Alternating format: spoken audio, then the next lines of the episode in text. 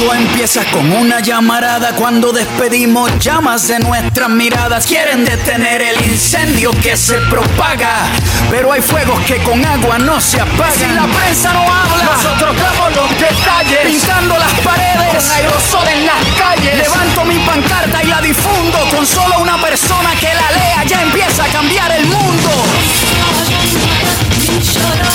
Venga, el Que se la hora, que se la espuma Cuando cada vez más gente se suma Ritual de lo habitual. Una salida informativa entre tanto caos desatado. Con fuerza, con fuerza. Con fuerza arrancamos este miércoles. Primero que nada, muy buenas tardes a todos. Estamos nuevamente acá en Ritual de lo Habitual. Estamos con Diego, Delfina, Saludamos a Jime también, que es nuestra productora y que está a todos los programas acompañándonos y a todo el equipo de producción.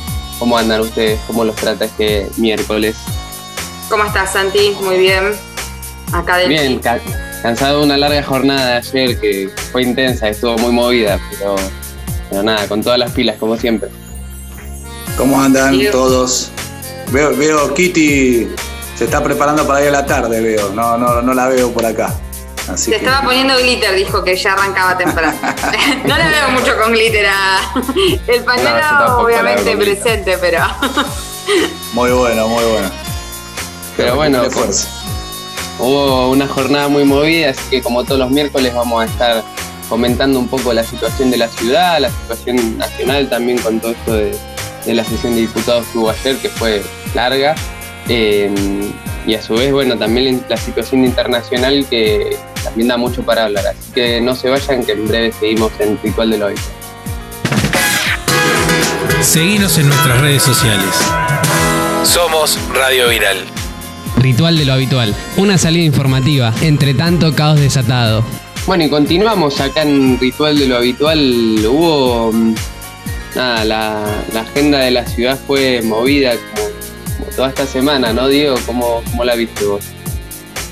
Y bueno, sí, quería un poco repasar eh, los temas que están dando vuelta, que me parece que son muchos e importantes y son todos muy importantes. Eh, bueno, por un lado, ayer hubo un paro de la Asociación de Médicos Municipales eh, porque rechazo de la oferta salarial que le hizo el gobierno de la ciudad en paritarias, eh, un paro que no se veía hace más de 20 años eh, de los médicos y una movilización autoconvocada eh, muy importante que salió del Ministerio de Salud de la ciudad y fue a la, jefatura de gobierno de la ciudad y en Parque Patricios. una marcha realmente importante y que preanuncia que esta lucha va a continuar aparte. Eh, las filiales de, médicos municipales de, la mayoría de los hospitales también se están preparando para movilizarse la semana que viene. Eh, hay que pensar que, bueno, nos decían ahí algunos dirigentes del gremio eh, que en estos últimos cuatro años, en las últimas, entre las paritarias que se firmaron y la inflación que hubo, hubo una pérdida casi de un 100% de salario. Así que, bueno, en medio de esta pandemia, donde tanto todos los profesionales de la salud y todo el escalafón y los médicos han puesto el cuerpo, se han expuesto, eh, hubo, hay más de 1.050 contagiados en la ciudad. Eh, de médicos y tres fallecidos por, la pandemia, en medio de esa situación que les ofrezcan un 15% de aumento, 5% eh, en diciembre, 5% en enero y 5% en febrero, eh, más un supuesto 7% que les habían dado, eh, que ya quedó viejo en febrero de, de principio de año, bueno, realmente muy indigno y lo cual ha, despertado la bronca y la indignación de, todos los médicos. Bueno, ese es un tema eh, que va a seguir porque lo que están pidiendo es una recomposición para este año del 42%, acercarse a esa suma. Eh, recuperar algo de lo perdido y no perder con la inflación de este año, que se calcula también en 31 32%. Lo otro que, bueno, que creo que cabe mencionar es, son las declaraciones de la ministra de, no educación de la, la, ciudad de Buenos Aires, esta Soledad Cunha, que ahora, bueno, nos enteramos también que, estudió en Bariloche, en el colegio que, eh, que dirigía ahí este, como es, eh, genocida nazi que estaba oculto en, en Bariloche y que dirigía un colegio, este eh, ¿no? Que, era un alto oficial de los nazis, estuvo acá oculto hasta que, bueno, y ahora está detenido en Italia. Eh,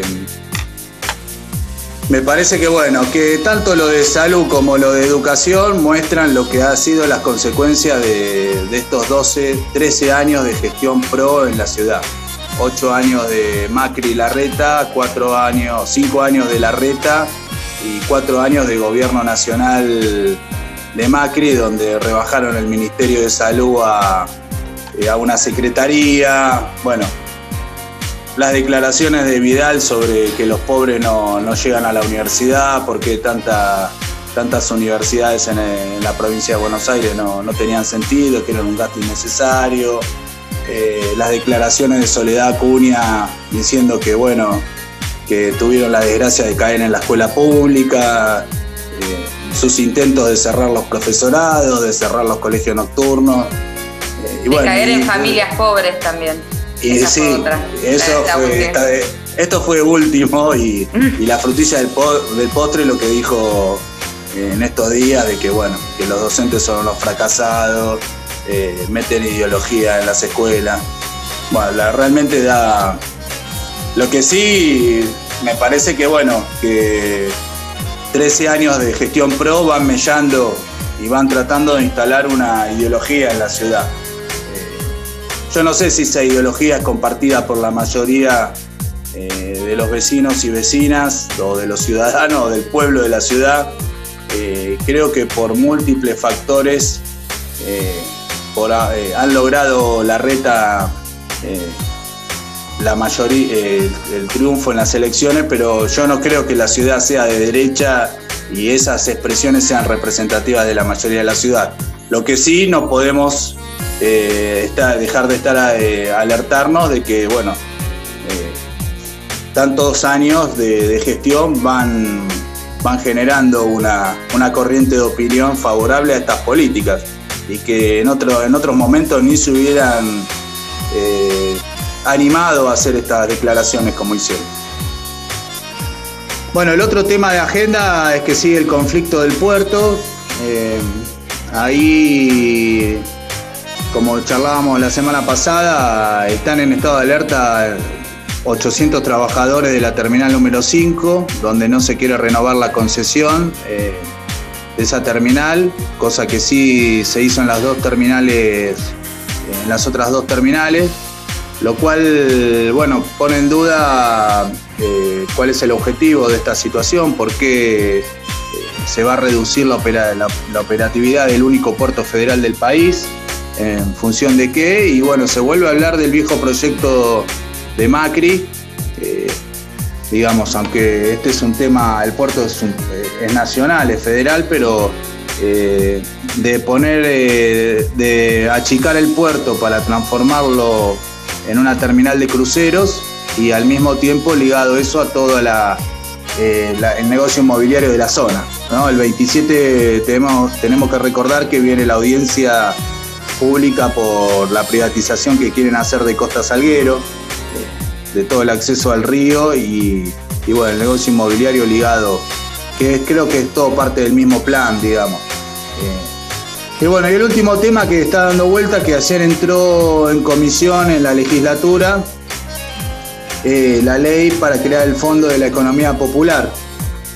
Eh, un proyecto que viene medio a contramano de, las políticas que viene llevando adelante la reta, creo que tiene que ver con, eh, con la situación de crisis que, estamos atravesando y que no, se va a salir rápidamente en cuanto a lo laboral, pero que, el objetivo sería crear un fondo para promover el trabajo de las cooperativas, el trabajo bueno, todo lo, que los sectores que, ellos llaman vulnerables, digamos.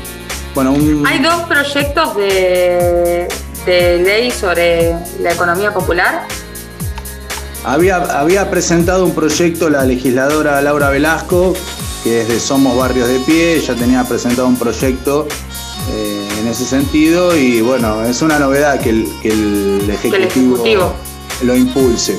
Eh, después con la impronta también del PRO, eh, bueno, ahí hay varias objeciones que, se están haciendo desde las organizaciones, por ejemplo, quién va a decidir sobre el destino de los fondos, quién va a decidir eh, si va a haber un consejo eh, donde van a participar las organizaciones, eh, si va a estar centrada la ley en favorecer lo que ya han armado las organizaciones o la ley va a estar orientada a lo que necesitan las empresas, que también van a ser parte de las que van a aportar ese fondo. Bueno, ese sería un debate. También hay otro debate en cuanto a si se van a tener en cuenta los proyectos sociocomunitarios, eh, las tareas de cuidado. Mm, también hay un debate alrededor de si el financiamiento de, eh, que van a tener las cooperativas por parte del Banco Ciudad, si va a haber tasas accesibles o no, porque, y si va a haber un cupo para compra del Estado, eh, digamos. Ese sería el objetivo principal que por ejemplo lo que los kits de salud, las sábanas que necesitan los hospitales, guardapolvos, eh, emprendimientos textiles o de comida, eh, bueno, que el Estado eh, destine un cupo para que puedan entrar en esa producción los trabajadores informales, precarizados, que hoy están organizados en la en, los movimientos populares, como La Corriente y otras organizaciones. Eh, así que bueno, creo que son los temas de esta semana, eh, están todos en curso. Totalmente, y con esto, bueno, eh, no se vayan, que en breve vamos a seguir con el otro bloque donde vamos a tratar, bueno, un poco la situación nacional, estuvo, recordamos que estuvo la sesión de diputados, ser larga, extensa, vamos a estar charlando un poco de esto y también de la situación internacional, bueno, lo de Estados Unidos, lo de Perú que viene muy movido. Así que no se vayan que, que continuamos acá en Ritual de lo Habitual.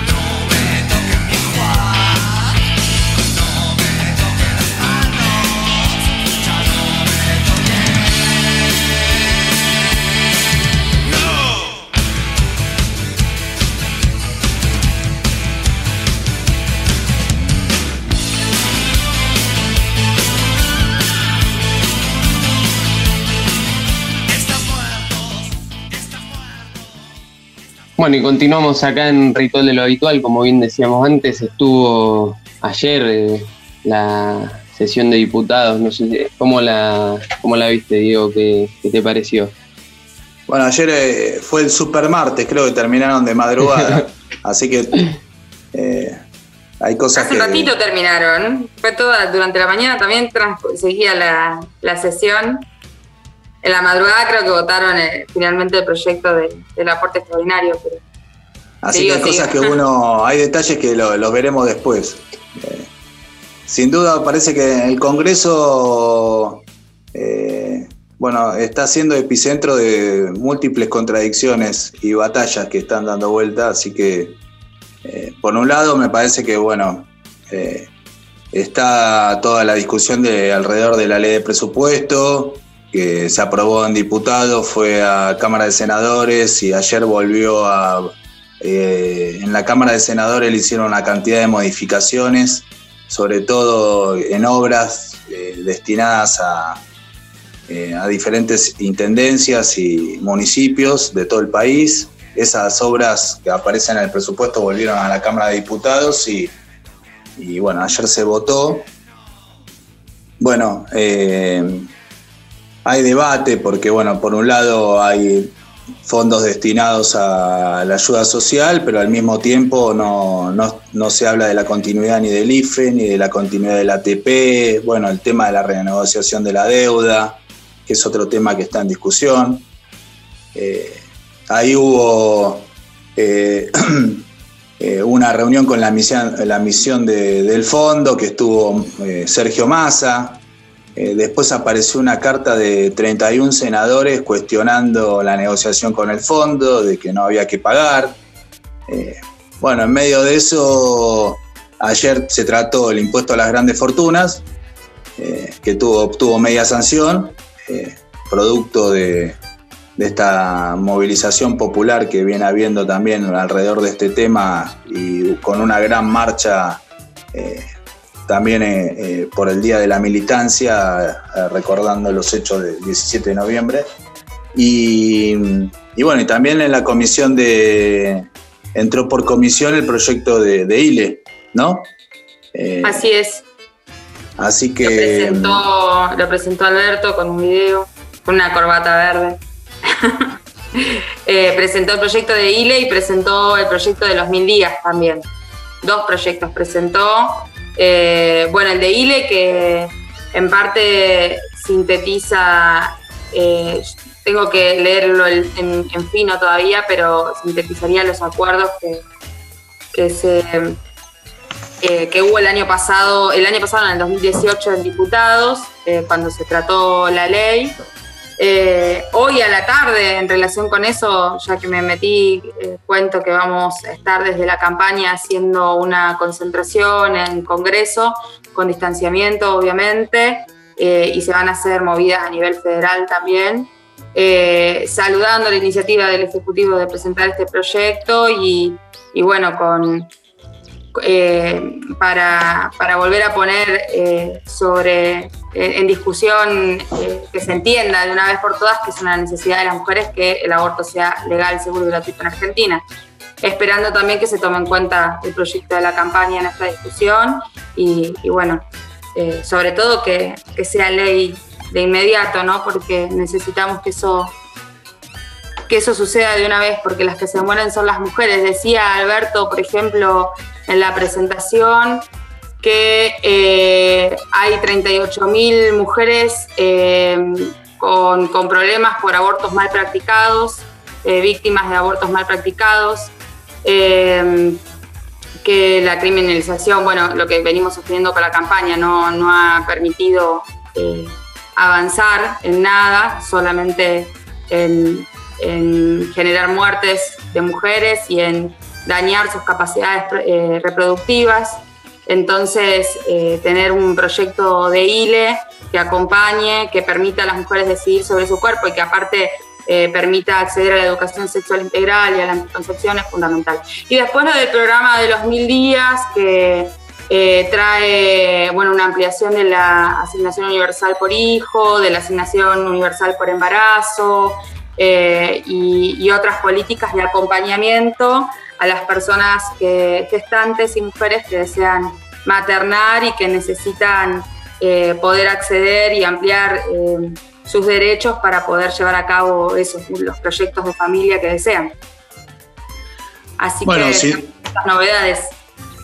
Sin duda también la presentación de este proyecto tiene que ver con la gran lucha del movimiento de mujeres que, desbordó y ha generado un, eh, una nueva situación también, creo, dentro de, no solo como novedad, aunque no es que sea una novedad el feminismo ni, la eh, reivindicación de la lucha de, las mujeres, eh, pero sí lo que ha sido una novedad para el conjunto del pueblo es la, emergencia de ese movimiento impresionante de masas, ¿no? Esa marea verde que, que no la habíamos visto nunca en las calles y que está dando que hablar y que la presentación de este proyecto es producto, creo, principalmente de, eso, ¿no?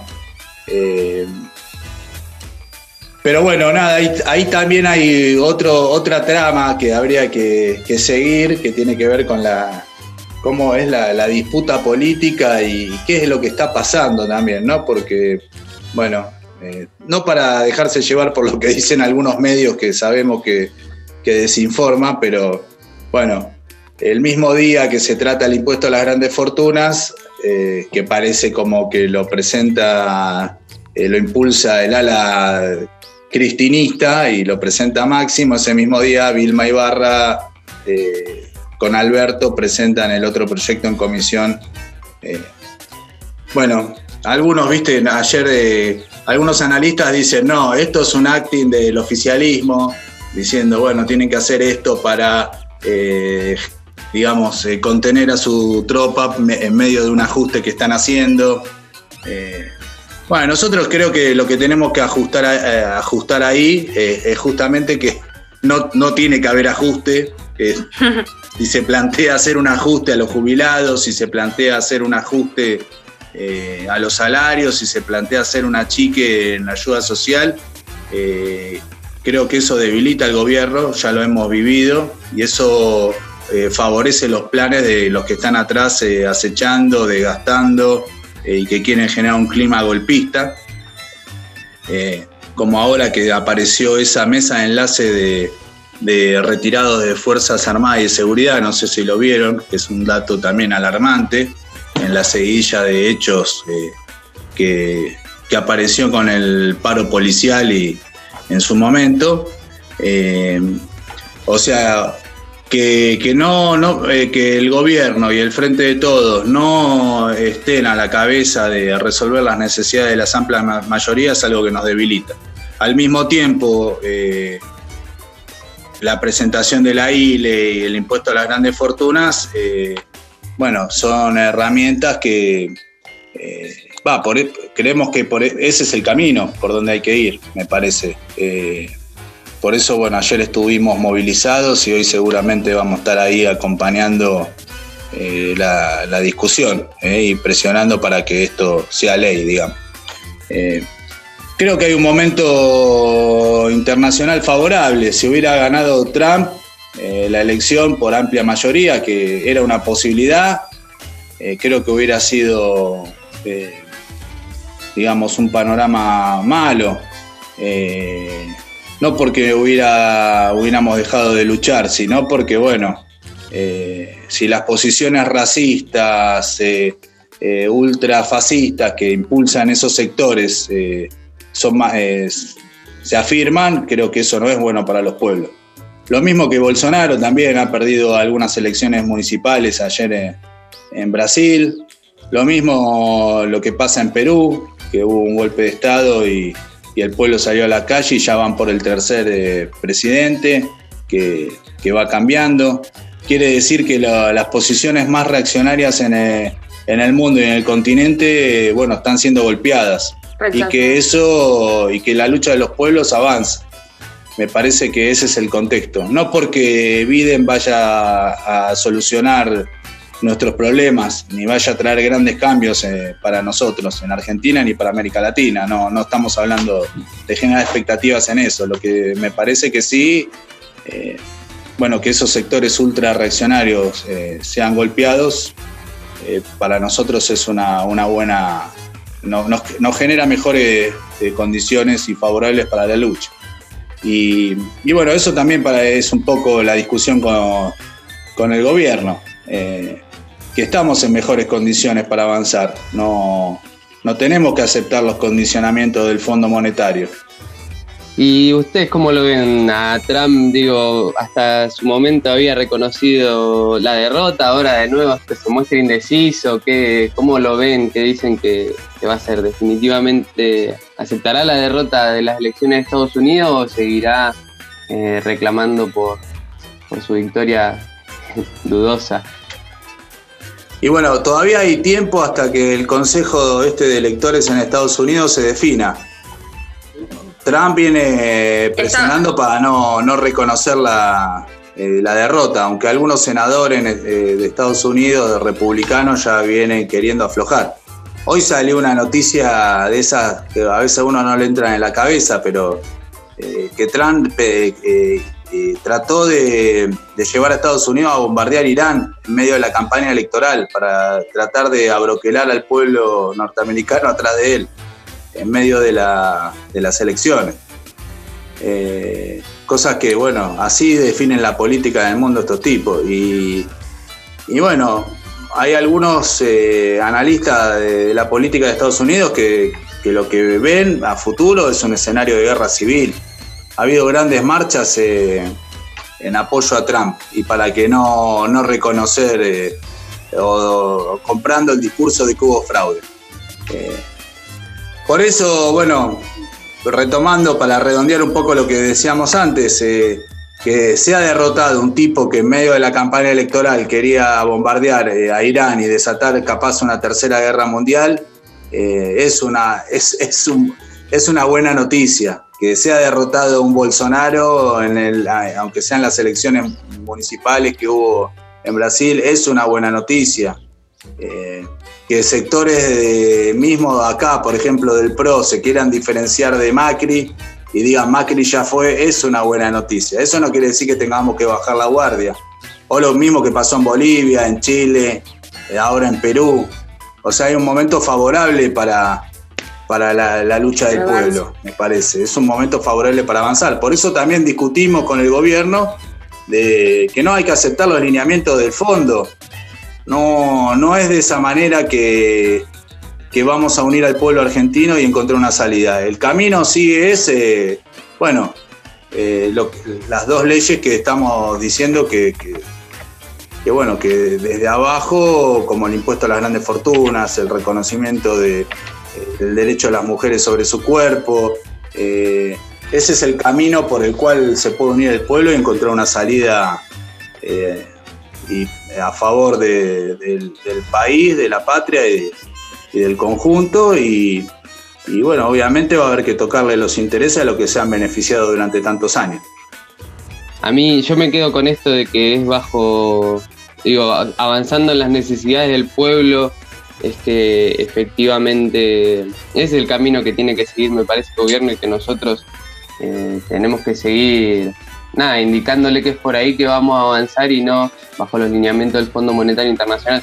Eh, traigo un poco, no sé, lo que ayer escuchando un poco la sesión de, diputados en relación al impuesto a las grandes fortunas, el, aporte eh, solidario extraordinario, la cantidad de de barbaridades que decían argumentando en contra, eh, desde que la prioridad hoy no es el pueblo, a ese nivel, eh, como bueno, los sectores más, eh, más golpeados hoy por esta pandemia no son la prioridad hoy, por eso el impuesto a la grande fortuna no tiene que salir, hasta, no sé, lo de la reforma judicial, metiéndolo ahí en el medio, una cantidad de barbaridades que me parecen que, nada, que hay que recordarlo para, para que no sigan avanzando estos sectores hoy en Argentina. No, y, también hay que, una vez que se habla de tocarle un poquitito a estos sectores concentrados, eh, ¿cómo saltan? Totalmente. ¿Cómo saltan? Cómo, salta la... Cómo, cómo salta la... digamos, la, lo que es... Eh, la lucha de clases. Eh, y bueno, nosotros tenemos que estar claros que, para avanzar hay que poder, eh, ser fuerte y poder enfrentar a esos sectores y prepararnos. Y que a veces hasta algunos que supuestamente están de este lado los, defienden, ¿no? Eh, pero sí, los argumentos son, la verdad que el nivel de argumentos desde Acuña para acá es eh, casi cómico. Eh, ¿no? Sí, sí, parece una, broma de mal gusto. Yo, no sé igual cuánto eso es representativo de, la opinión de la mayoría del pueblo, pero bueno, los medios te lo reproducen, te lo reproducen y te lo reproducen. Es como, eh, un bombardeo que te quieren machacar eh, algunas, algunas cuestiones. pero, pero bueno, sin duda, bueno, hay que confiar en, en, las masas y en el pueblo que vamos a ir encontrando el, camino. Sí, totalmente. Creo que ayer se, justamente se expresó esto de, la movilización que hubo en el Congreso, que expresa una necesidad concreta del pueblo, que es que no, no siga pagando la crisis. Pero bueno, eh, como todos los miércoles estuvimos charlando con Diego sobre la situación política acá de la ciudad, nacional e internacional.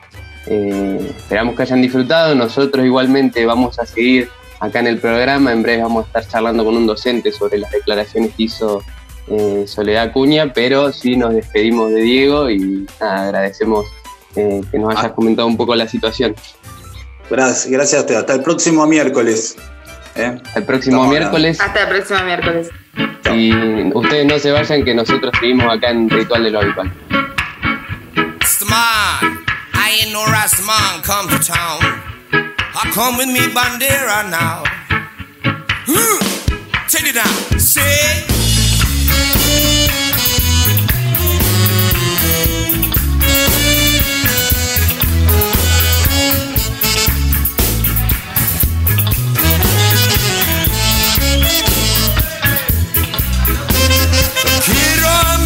bandera. Yo quiero a mi bandera. Yo quiero a mi bandera. Yo quiero a mi bandera. Planchadita, planchadita. Planchadita, planchadita, planchadita. Planchadita, planchadita, planchadita. Planchadita, planchadita, planchadita.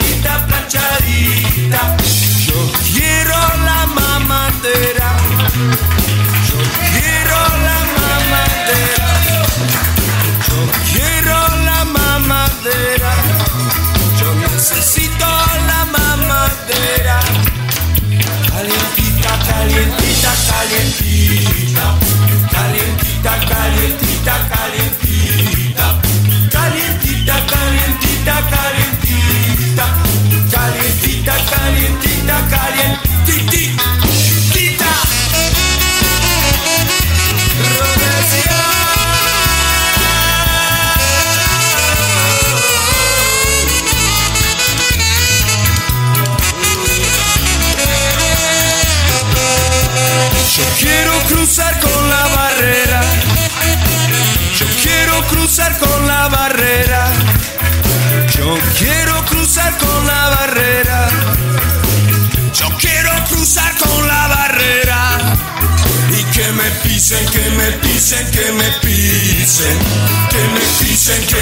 Pisen, que me pisen.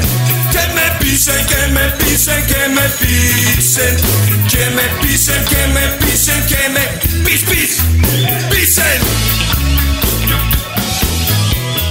When the honky man come down to Babylon. Continuamos acá en Ritual de lo Habitual, estamos con Gabriel Mitón, él es docente de la capital federal, ya lo tuvimos en varios programas, desde delegado de UTE, de CETERA. ¿Cómo andas, Gabriel? ¿Qué tal? ¿Cómo estás? ¿Cómo están a todos los radio, escuchas? No, es re viejo lo mío. Oyentes, sí. Eh, eh, bueno, y como habíamos anticipado anteriormente, mientras estábamos hablando con Diego, nada, te traíamos para que para hablar un poco de las declaraciones ¿no? de, la ministra de Educación de la Ciudad de Buenos Aires, Soledad Cuña, todos escucharon eh, la, declaración nefasta que dio ¿no? sobre los docentes, que son unos fracasados, que, que, están ahí porque no les quedó otra, que bajan línea, una cantidad de cosas aberrantes. Eh, ¿Cómo lo ves vos, Gaby, esto? Sí, eh, bueno, voy a arrancar por lo, por, por lo, por la primera palabra que surge, que es odio.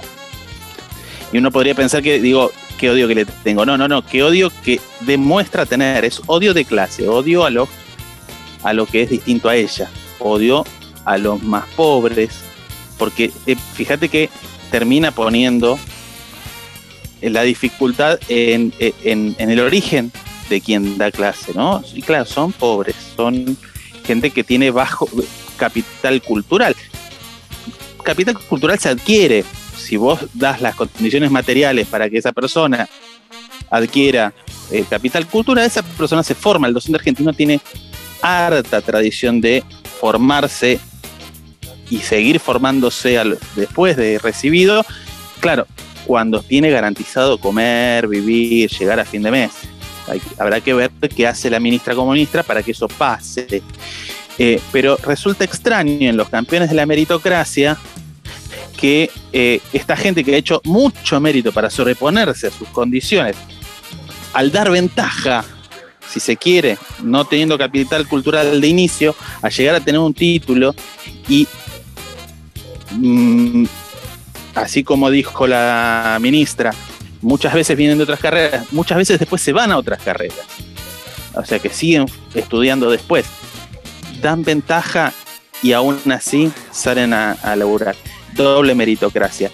Y que le quede claro a la ministra, en los profesorados enseñamos compromiso, el mismo compromiso que nos llevó a hacer las entregas de comida, a pedir que esas entregas de comida sean dignas y a tratar de garantizarlo y organizar las comunidades educativas, organizando ya populares, organizando eh, refuerzos a lo magro que el ministerio mandó para que nuestros chicos coman. Ese, esa militancia, de esa militancia estamos orgullosos de haberla adquirido y si fue en los, en los profesorados, mejor, bienvenido. Sí es un perfil de docente que queramos. Lo otro que quería decir es, fíjate cómo recurrentemente la ministra dice en algún momento que los chicos no aprenden porque en realidad no enseñamos bien y después vuelve a decir, y no enseñamos bien porque no nos enseñaron a enseñar bien. Y yo puedo decir, y los que enseñan a enseñar, habría que enseñarles a enseñar a enseñar bien. Y, y esto siempre es una recurrencia, va para arriba, para arriba, para arriba, y es parte de las herramientas que demuestran, discursivas, que nos demuestran lo que quiere hacer la ministra con esto, que es ocultar su propio fracaso. Sí, totalmente, porque si vamos al caso, es la ministra de Educación, es la que se encarga, de hecho, el sistema educativo de la ciudad por lo menos funcione como, como debería funcionar, ¿no? Si vamos al, a, ver quién tiene que determinar. Claro, sí, sí, sí, sí. Es ¿a qué voy con eso? Eh, en ningún momento del discurso de la ministra se hablan de las condiciones materiales necesarias, mínimas, indispensables para enseñar y aprender. Se habla de la enseñanza en abstracto. Claro, porque no puede decir que garantiza las condiciones de enseñanza y aprendizaje cuando el grueso de las 6.500 notebooks sigue sin repartir. Y estamos en noviembre. Digo, ¿se anotició que hay una pandemia y que hay chicos que no tienen conectividad o no? Se anotició que las burbujas son un fracaso. Colegio República de Colombia, Boedo, primer grado, burbujas de primer grado que son de las segundas que abrió, supuestamente. 50 nenes, fueron tres. Entonces fracasó, fracasó la burbuja porque nunca fue una actividad que fuera este, pedagógica en cuanto a acompañar el recorrido de la trayectoria estudiantil. Era revincular y revincular con una escuela y un sector de los chicos que estaba vinculado desde otro lugar. Claro, nosotros garantizamos que esos chicos coman, nosotros los docentes, con esa militancia, garantizamos que esos chicos coman y vimos a esas familias y nos vinculamos y las madres a veces venían con los chiquitos y, el mimo ya estaba hecho. Para mimarlo ya, ya, nos vemos los miércoles cada dos, 15 días. Este, lo que nunca, de lo que nunca se habló, porque no le interesa, es de cómo esos chicos aprenden. Este, entonces lo que quiere ocultar la ministra con su agresividad notoria, con su odio de clase hacia los de abajo, es su propio fracaso. Y con este tipo de actitudes, ella que en otro momento del video habla de cómo faltan docentes en la ciudad, expulsa docentes de enseñanza. Porque si vos sos un chico de 18 años, una chica, un chico de 18 años, estás pensando estudiar, profesorado y desde que vos entraste a primer grado, escuchaste ministro, casualmente, porque el PRO tiene una, casi una década y media en esa ciudad, entonces más o menos coincide con toda tu escolaridad, escuchaste que los profesores son vagos, que hacen paro porque no quieren que los chicos aprendan, porque y encima te comiste todas las dificultades que los distintos ministros, de los cuales Acuña es el máximo exponente, todas las dificultades que le pone la escuela pública en el medio, y vos realmente estás convencido de que los profesores son vagos. Yo soy docente en un centro de formación, docente de la capital. Y si vos indagas la historia de vida, es verdad que muchos vienen de una segunda o tercera carrera. Y es verdad también que si vos indagás la historia de vida, esos chicos cuando estaban en el secundario eran lo que le explicaban a sus compañeros. Eran los que en el verano laburaban de darle clase a, pibes de, años, de años más, chicos cuando estudiaban otras carreras. ¿Por qué? Porque la carrera docente la tenía en la sangre, pero le inculcaron el virus de que la docencia es caca.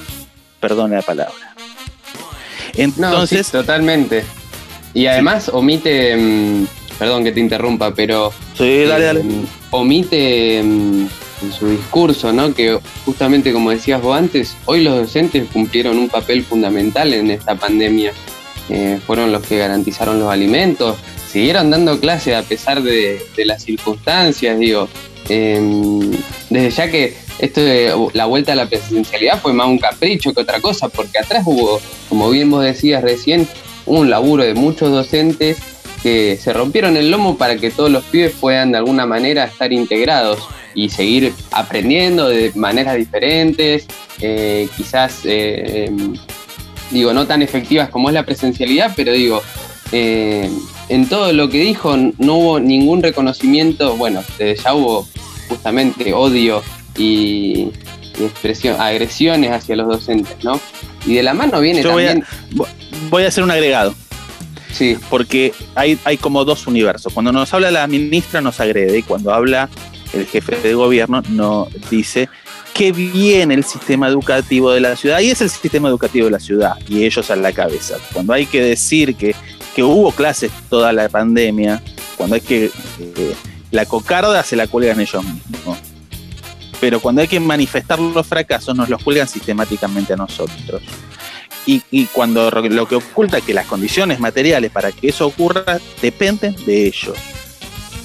Entonces, hay una doble vara ostensible este, que es más que discursiva, es real, está ahí yo quería decir una cosita más, que es cómo comienza esta serie. Son, no sé si son tres o cuatro videos, ya no me acuerdo. Si vieron uno, no se pierdan el resto, porque realmente da, bronca, pero está bien que te dé bronca porque es agresivo. Y está bueno a veces tomar dimensión de esas cosas. Búsquenlos, están ahí en YouTube, están todos. Eh, ella comienza esto, que es un, un meeting interno del, espacio político de ella, diciendo cómo llegó ella a la cartera de educación. Ella no estudió nada de educación. Yo puedo hablar mucho de economía, pero no me van a convocar para la cartera económica de la ciudad. Y puedo eh, hablar mucho en un café, pero no soy experto. La expertise de esta señora es en ciencias políticas y aclara que eh, lo que fue pasando es que sus expertos de educación fueron pasando por el Ministerio de Educación por un lado de la ciudad y después mágicamente llegaron al, poder eh, en 2015 y entonces se fueron quedando sin cuadros para tomar la cartera educativa de la ciudad porque tenían que ir a la nación. Y ella, no lo dice así, pero lo voy a decir yo, cayó en la cartera educativa. Y por eso este problemita que tiene con caer en familias pobres, con caer, eh, y bueno, cayeron en ser docentes porque otra cosa no podían ser. Tienen problema porque ella es la que cayó en la, en la cartera de educación. Ella es la que desprecia la educación pública. Y quiero decir esto porque no me escuchaste decirlo en todos los meses de pandemia, pero por todo lo que fuimos enumerando en todos nuestros encuentros durante la pandemia y particularmente por todo esto que dijo, tiene que renunciar. Ya no hay más margen. ya no hay más margen porque se dedicó a negarle el acceso a los derechos a los chicos. Y a los laburantes también, porque tendremos vocación, y claro está que tenemos vocación, por de ahí nuestra militancia, pero nuestros derechos como laburantes a la salud y a muchas cosas más, también nos los negó. Tiene que renunciar. Bueno, con estas declaraciones vamos cerrando. Yo acuerdo totalmente, sobre todo. Perdón, me, puse vehemente, perdóname. No, no, perdóname que me puse vehemente. Eh, como bien decías vos, eh, yo transcurrí todo mi secundario con la ministra Acuña, eh, ministra de Educación, y estoy de acuerdo con que nunca tuvo vocación para, nunca le preocupó la educación y, me parece que con, bueno, con lo que dijo está más que claro y demuestra sus intereses a la hora de, lo que es la educación para la ciudad, ¿no? que lo que es los docentes, lo que es los estudiantes, lo que son los sectores populares. Eh, y la verdad que hoy no, estas expresiones de odio que se vienen manifestando en muchos, en algunos sectores de, la sociedad, me parece que no hay que dejarlos pasar gratis y que no tienen que, nada, que tenemos que salir a repudiarlos entre todos. Así que te agradecemos, Gabriel, por el tiempo, por estar comentando esta situación, cómo la, cómo la vivieron los docentes y, veremos cómo evoluciona, ¿no? Les, agradezco a ustedes porque siempre se hacen el, tiempo y siempre dan el tiempo para que digamos todo lo que hay que decir de, cada tema. Eso no suele pasar, yo siempre se lo digo, eso no suele pasar. Siempre nos guiamos por dos tweets y nos vamos, porque bueno, ahí siempre hay que dar algún, o algún accidente de tránsito o alguna cosa que seguramente es más importante. Así que eh, saludos y muchas gracias a ustedes, saludos y nos seguimos encontrando en la escuela pública a todos los oyentes porque siempre la escuela pública es la escuela de todos. Totalmente. Así que nada, continuamos acá en Ritual de lo Habitual. Ritual de lo Habitual. Una salida informativa, entre tanto caos desatado. Seguimos en nuestras redes sociales. Somos Radio Viral. Bueno, y vamos llegando al final de este programa. Esperamos que lo hayan disfrutado. Les quiero recordar que nos pueden seguir en nuestras redes sociales, tanto en Instagram como en Twitter, Ritual de lo Habitual 2020, donde ahí bueno, nos pueden contactar, contarnos qué les parece el programa, mandarnos alguna sugerencia y también que pueden escuchar las repeticiones de todos nuestros programas y eh, de otros programas que tiene Radio Viral en su canal de YouTube que es Radio Viral y en eh, Spotify también estamos, nos buscan como podcast Radio Viral y les van a salir este y muchos programas más que están buenísimos y se los super recomiendo. Así que nada, con esto me despido. Espero que mm, nada, agradecerle al equipo de producción que está ahí a full laburando para que este programa pueda salir también y nada, los esperamos el viernes que viene con más ritual de lo habitual. Que tengan un buen miércoles.